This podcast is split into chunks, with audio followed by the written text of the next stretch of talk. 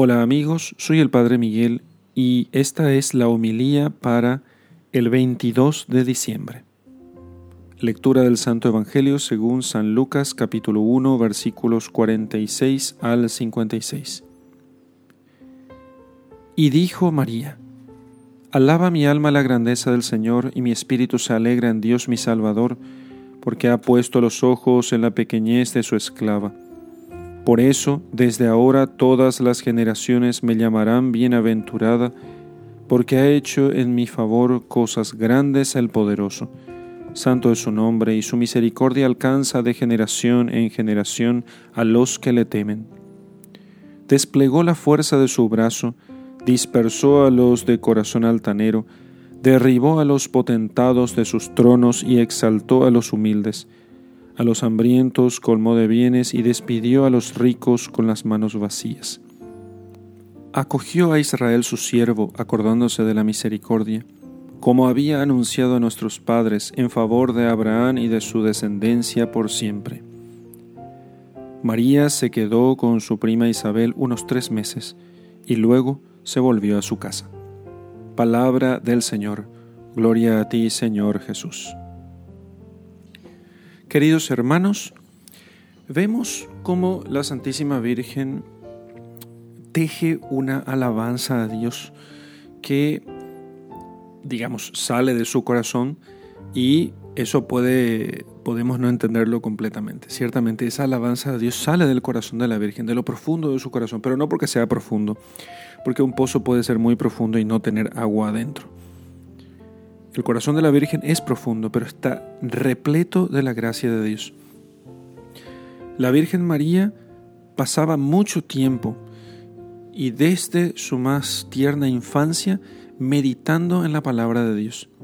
Entonces, cuando le tocó hacer una alabanza a Dios, no solamente ella, por su fe, veía la obra de Dios y la providencia divina en todas las cosas, sino además toda su memoria estaba impregnada, su inteligencia, digamos, mejor todavía, estaba impregnada de la palabra de Dios, impregnada de todas aquellas expresiones que se encuentran en la Sagrada Escritura, expresiones de confianza en Dios, expresiones de confianza en su providencia, expresiones de valentía, valor, esperanza, fortaleza, expresiones de virtudes. ¿Por qué? Porque es un corazón profundo, lleno del Espíritu Santo, lleno de la gracia, lleno de la palabra de Dios. No es que la Virgen solamente habló desde lo profundo de su corazón, sino que ese corazón estaba lleno de la palabra de Dios. Cuando llegó el momento, todo su discurso estaba entretejido de escenas, expresiones y momentos de la historia sagrada de Israel.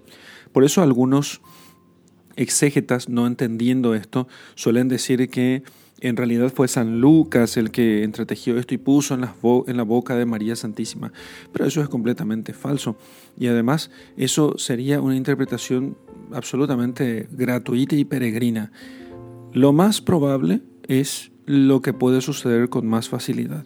Y es que la misma Santísima Virgen haya entretejido esa alabanza con base en lo que ella eh, leyó una y otra y otra vez en las Sagradas Escrituras y lo meditó durante todos los días de su vida hasta ese momento.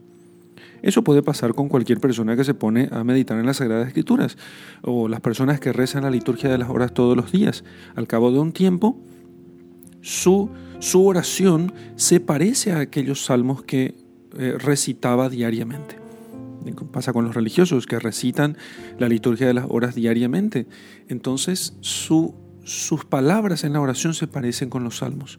¿Por qué? Porque su corazón comenzó a llenarse. ¿eh? Lo profundo de su corazón no está vacío, sino que está lleno de aquellas palabras inspiradas de las Sagradas Escrituras con las cuales él comienza también a tejer su oración.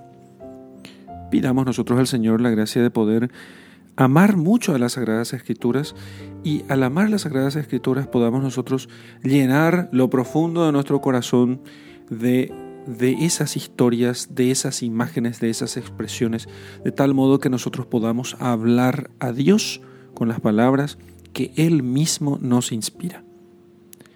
En el nombre del Padre y del Hijo y del Espíritu Santo. Amén.